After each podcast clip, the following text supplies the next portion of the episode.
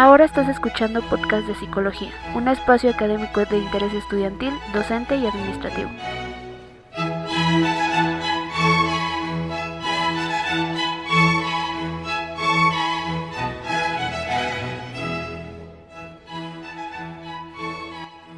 Expele desde las cuencas oculares el dulce fervor de una añoranza, recogida por las sublimes plumas del alado recuerdo de una sombra, que con el tiempo se diluye hasta convertirse en una erosionada huella de los atardeceres pretéritos de un sollozo. Sea bienvenida a la comunidad Radio Escucha, una emisión más de este podcast que en esta ocasión les presenta las efemérides del 21 al 27 de junio, la palabra de la semana, una breve definición de las proyecciones para el psicoanálisis y una narrativa de la expulsión de los jesuitas de la Nueva España. Atrapa las ondulantes figuras que en el viento dibuja el aleteo de una libélula en este tu podcast de psicología.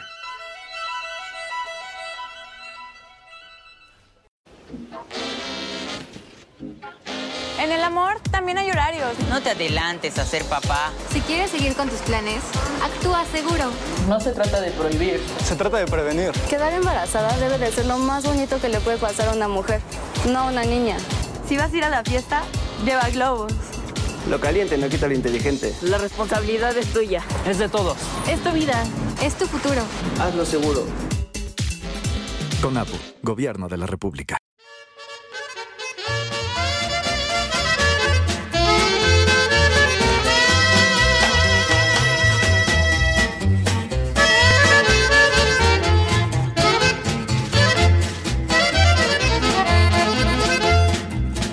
En mi lindo Zacatecas una gran matazón de huertistas y villistas.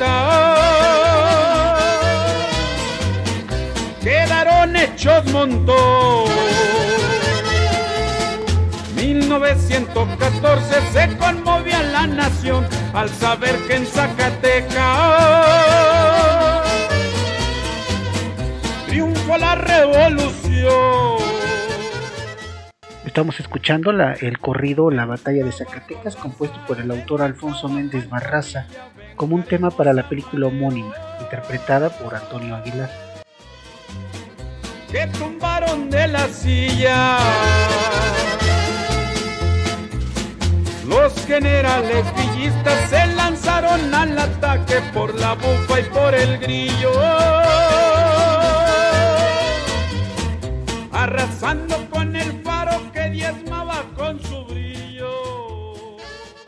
El 21 de junio de 1810 nace Manuel Paino, escritor, periodista y político autor de Los bandidos de Río Frío.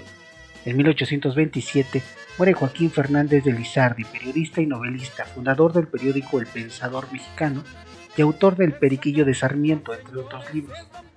Y en 1867 se conmemora el aniversario de la victoria de las armas nacionales sobre el imperio. El 22 de junio de 1818 nace Ignacio Ramírez, periodista y político liberal, conocido con el seudónimo de El Nigromante, uno de los ideólogos de, los ideólogos de la Reforma Liberal. Y en 1963 se publica la Reforma Constitucional a los artículos 54 y 63 para establecer el sistema de diputados de partido, precedente de la representación plurinominal. El 23 de junio de 1861 es fusilado el general liberal Leandro Valle, quien participó en la Revolución de Ayutla y en la Guerra de Reforma. El mismo día, pero de 1914, la División del Norte obtiene el triunfo de la batalla de Zacatecas, golpe definitivo contra el gobierno de Victoriano Huerta. Y en 1937, el presidente Lázaro Cárdenas promulga el decreto por el que se nacionalizan los ferrocarriles. El 24 de junio de 1882 nace en San Luis Potosí Juan Sarabia, quien fue miembro del Partido Liberal Mexicano y del grupo magonista y luego se adhirió al maderismo y al constitucionalismo. Y en 1991 muere el pintor mexicano Rufino Tamayo, creador de la técnica llamada mixografía, autor entre otros del mural Nacimiento de nuestra nacionalidad, ubicado en el Palacio de Bellas Artes. El 25 de junio de 1767, el rey de España ordena la expulsión de los jesuitas de todos los territorios pertenecientes a la monarquía. En 1813, José María Morelos establece en Acapulco los lineamientos para la elección de diputados que integrarían el Congreso de Anáhuac.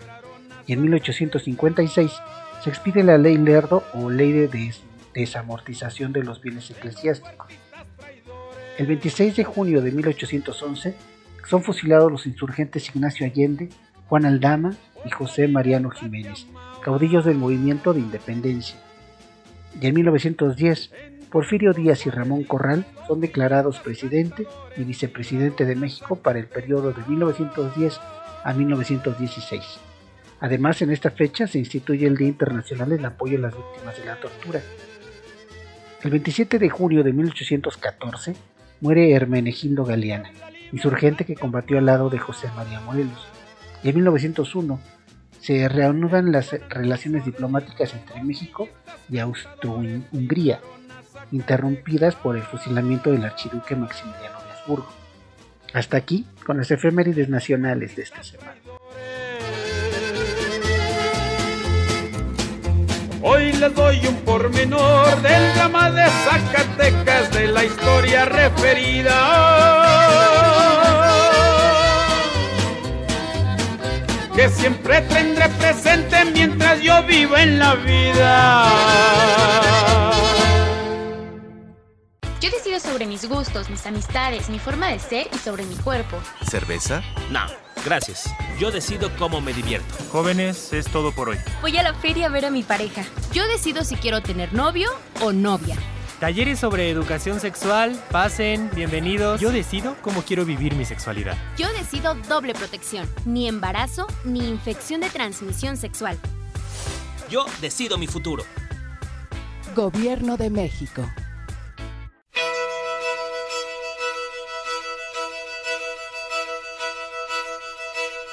Yo no soy quien para hablar mal de nadie, pero Osvaldo era un irrespetuoso, un tremendo hijo de puta, un ignorante mentiroso, un avaro y malcriado, un jodido hincha pelotas, un estúpido, un tarado, un sorete mal cagado, drogadicto y maricón. Era un inoportuno, tan feo como la mierda, medio gil, medio boludo, inconstante e insolente, un corrupto malicioso, una bosta indecente, un creído fastidioso, un deficiente mental.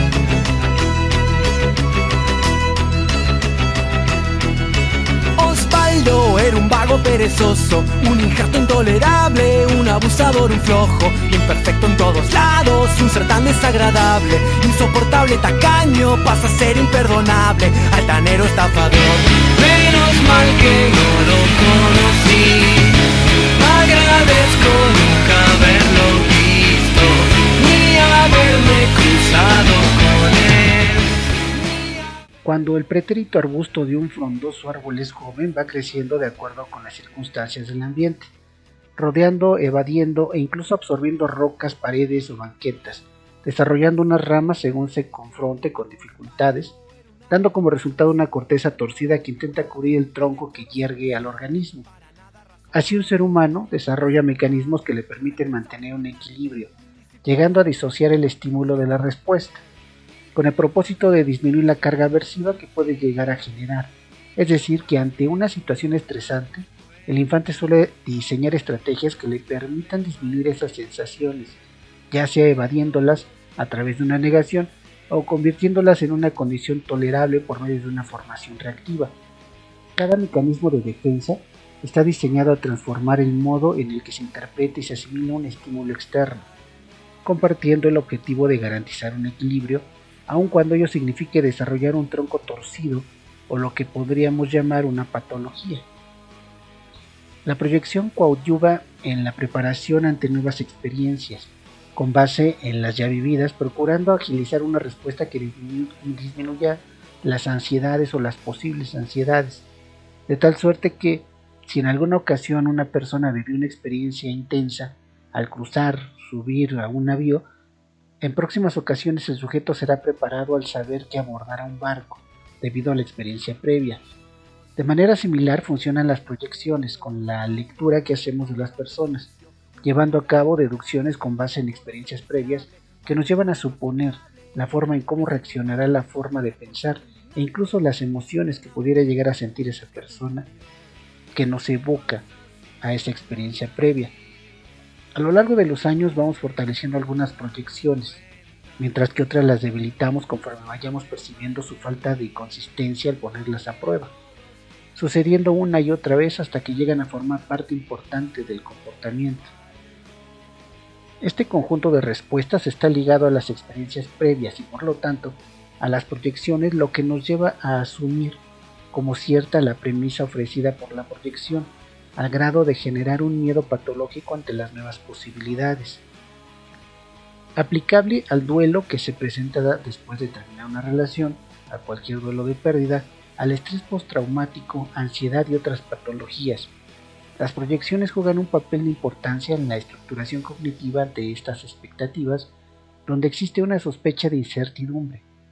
Es por ello que entre más mínima sea esta incertidumbre, es mayor la ansiedad que genera, a diferencia de un organismo joven que no le teme a caerse de la bicicleta, por ejemplo, a razón de desconocer el dolor que puede representar tal suceso.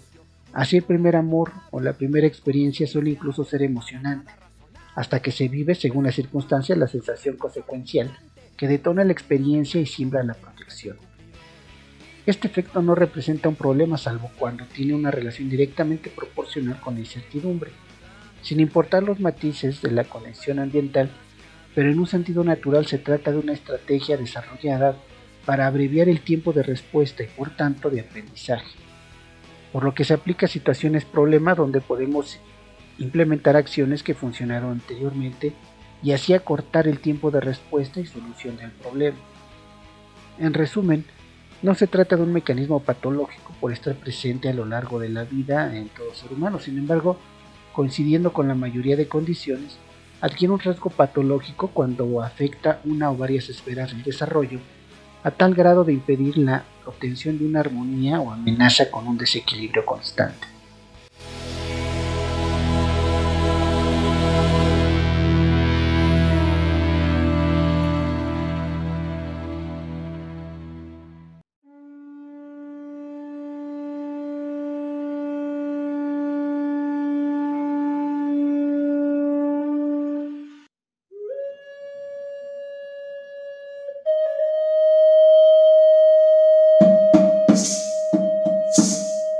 Llegamos al momento de enriquecer el lenguaje y en esta ocasión se trata de la palabra choquizotlagua, palabra de origen náhuatl utilizada para referirse a la sensación de cansancio que llega después de llorar mucho.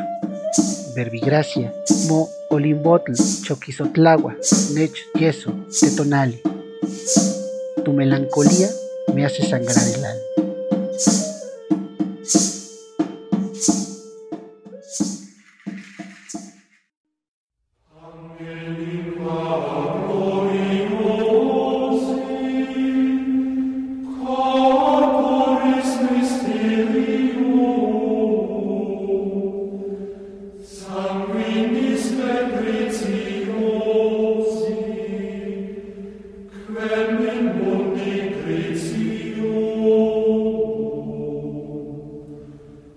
La orden de los jesuitas fue la última orden religiosa en llegar a la Nueva España a finales del siglo XVI, lo que ahora es México, sobre todo en las regiones del norte con Raramuris y las zonas californianas con el objetivo evangelizador, sobre todo desde su perspectiva educativa, impulsando los principales colegios de formación inicialmente asentados en Tepozotlán y con los años formando la zona educativa de la Ciudad de México como San Ildefonso. Es hasta el siglo XVII cuando florecen las misiones en el norte y la influencia al grado de, enriquecer uno de los estados del país con mayor influencia de esa época con cinco misiones educativas en Puebla, solo superada a la fecha por Praga.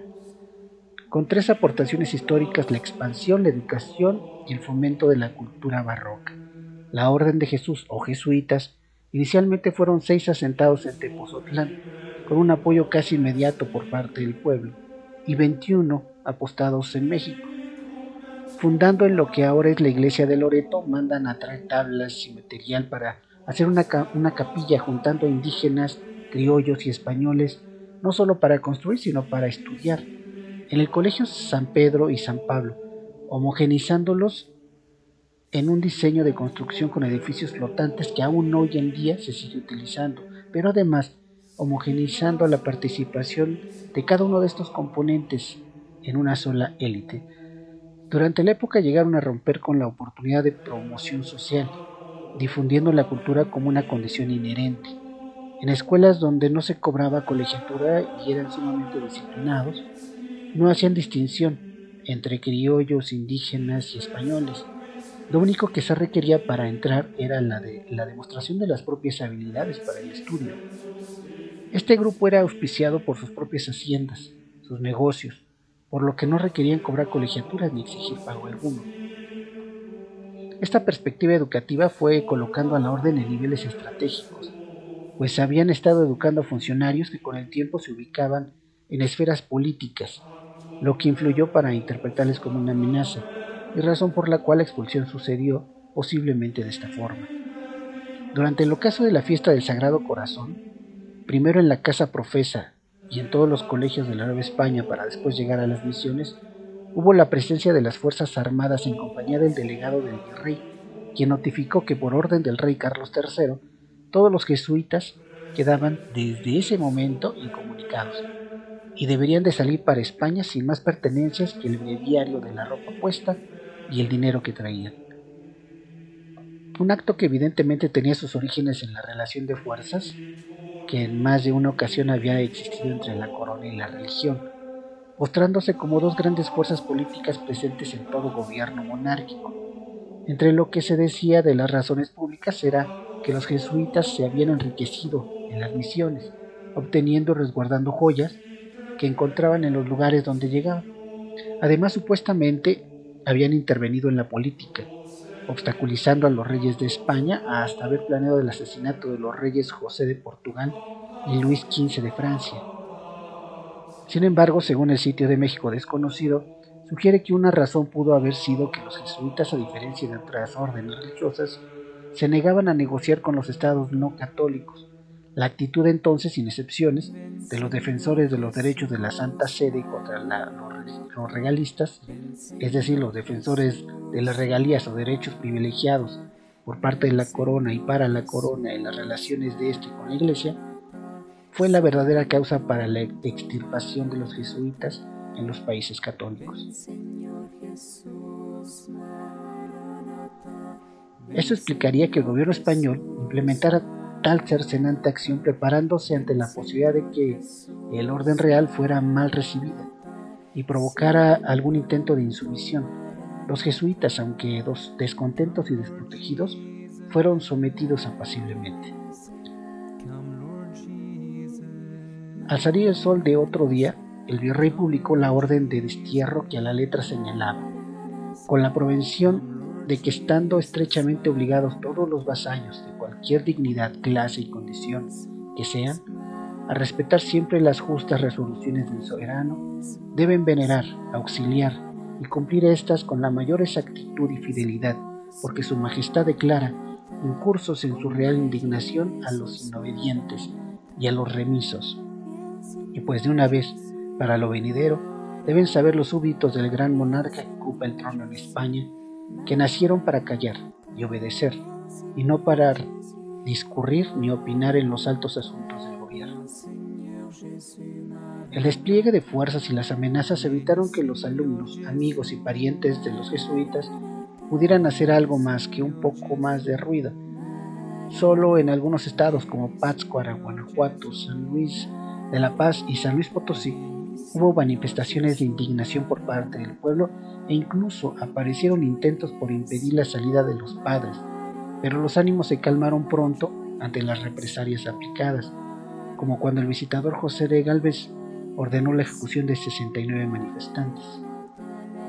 Después del largo viaje lleno de incomodidades expresas por el ejército español, costando la vida de muchos jesuitas, al llegar a España fueron desterrados nuevamente, ahora a los estados pontificios, en donde empezaron a llegar en septiembre de 1768.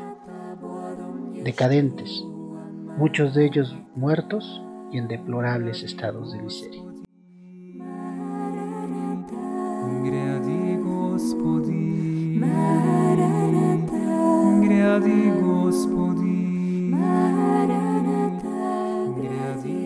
Господи,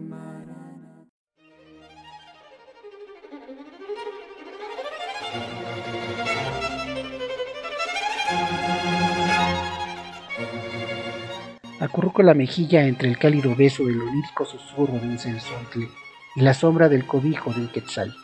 Por hoy, se, se despide de ustedes su buen vecino Wotan Balder Frey, no sin antes recordarles que entre las personas no existen complicaciones cuando se es transparente y claro al expresar sus ideas y emociones.